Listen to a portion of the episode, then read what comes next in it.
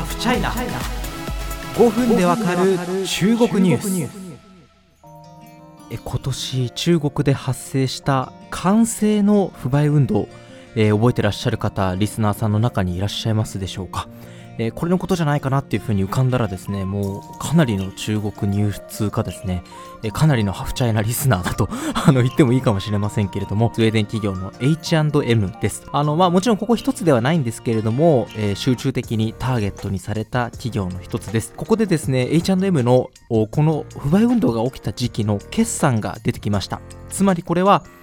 中国で完成の不買運動に遭うとどれぐらいダメージがあるのかということを示す一つのデータになるんじゃないかということで非常に注目しています。えまずおさらいしましょうか、えー、発端と見られるのは今年3月です、えー、EU やアメリカなどの連携したマグニツキー制裁が中国に下されました。これはどういうものかというと、ウイグル族に対する深刻な人権侵害が行われているとして、えー、まあ、中国の当局者などに対する資産凍結などの制裁を課したんですね。これはまあなんでマグニツキー制裁かっていうと、アメリカで2012年に成立した人権侵害制裁法、いわゆるマグニツキー法の枠組みによるものだからです。さあ、制裁を受けた中国ですが、この制裁が起きた直後、え EU の一員であるスウェーデン企業 H&M の過去の、まあ、過去に出していた会社の声明が掘り返されたんですね。新疆ウイグル自治区産の綿花を使わないなどとした声明でして、これが発掘されたことによって中国で大儲けしておきながら中国を中傷し、勝手に罪をなすりつけるビジネスの基本倫理すら毛頭ないなどと批判を受け、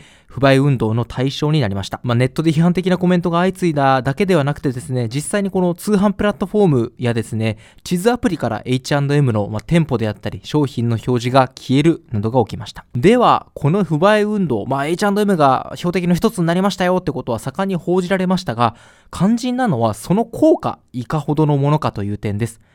ちょうど不買運動の巻き起こった今年3月から5月期決算が出されました。それによりますと、中国での売り上げは16億2400万スウェーデンクローナ、日本円に直すと約211億2000万円と前の年の同じ時期と比べてマイナス28%でした。店舗数も13減少して489店となりました。ということは、単純にこの結果を受け止めると、中国で不買運動を食らうと、イコールマイナス売上3割ほどみたいなあのイメージをちょっと持ちがちなんですけど、まあそうとも言い切れないんですね。なぜなら全体の売上高は465億900万スウェーデンクローナ約6兆500億円で、プラス62%だったんですよ。前の年と比べて。よくよく考えると、2020年、つまり去年ですね。まあ、中国とか日本もそうだけど、本当にコロナの感染が世界中で、えー、話題になった。今もそうですけど、もうとにかく、えー、非常に感染が大幅に拡大した時期ですよね。外出できない国や地域も多くあったと言われる中で、でアパレルに対する需要は大幅に落ち込んだと見られます。もちろん今もコロナ騒動収まっていませんが、えー、決算で CEO はですね、あの、パンデミック前の水準にほぼ戻っているというふうにしているんですね。つまり、2020年はコロナの影響あったけど、今年になってまあ、パンデミック前の水準に戻ってきたから、全体でプラス62%になったんですよっていうふうに言ってるんです。いわんや中国は、まあ、あの、コロナを全体的に抑え込んでいるとされ、経済活動大幅に戻っていますから、中国の売り上げ、本来は大幅なプラスとなっていてもおかしくないわけです。それなのに、マイナス28%というインパクトは重く受け止めるべきでしょう。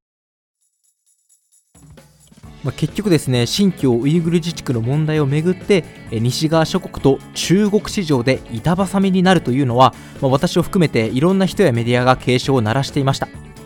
ただしこの板挟みになった場合あの西側を取った場合中国市場でどれだけ深い傷を負うのかっていうのはじゃあ具体的にどの程度のインパクトなのっていうのはあの今まで多分確実にこうですって示されたっていうのはなかったと思うんですけどそういう意味では一つのケースとして非常に意義深い数字が出たというふうに考えています。まあ、しかし何ですかね、こう、あの、いくらですよ、共産党系のメディアとか、そのウェブのプラットフォームで、あの、この企業けしからんけしからんと言って批判的なコメントが相次いだとして、あの、まあ、安くて品が良ければ買うのが、まあ、中国っていうか、まあ、世界中の消費者だというふうに僕は個人的には思うんですよね。まあ、それがある意味、こう、共産党の狙い通り、あの、経済上のダメージを与えることができたっていうのは、まあ、まあ売り上げがぐんと下がったってことなんですけどそれはなぜなのかっていうのはまだ実はちょっと疑問というか謎が残るということですもちろんその中国 EC 化率って言ってねあのネット通販を利用する方の割合っていうのは日本かと比べると、まあ、ずっと高いんであのネット通販というルートを封じられたというのは非常にでかいというふうに思いますけれどもそれ以外に具体的にどんなファクターが揃って、え、このマイナス28%っていう数字が導き出されたかこれはですねぜひ中国に飛んで取材したいテーマです。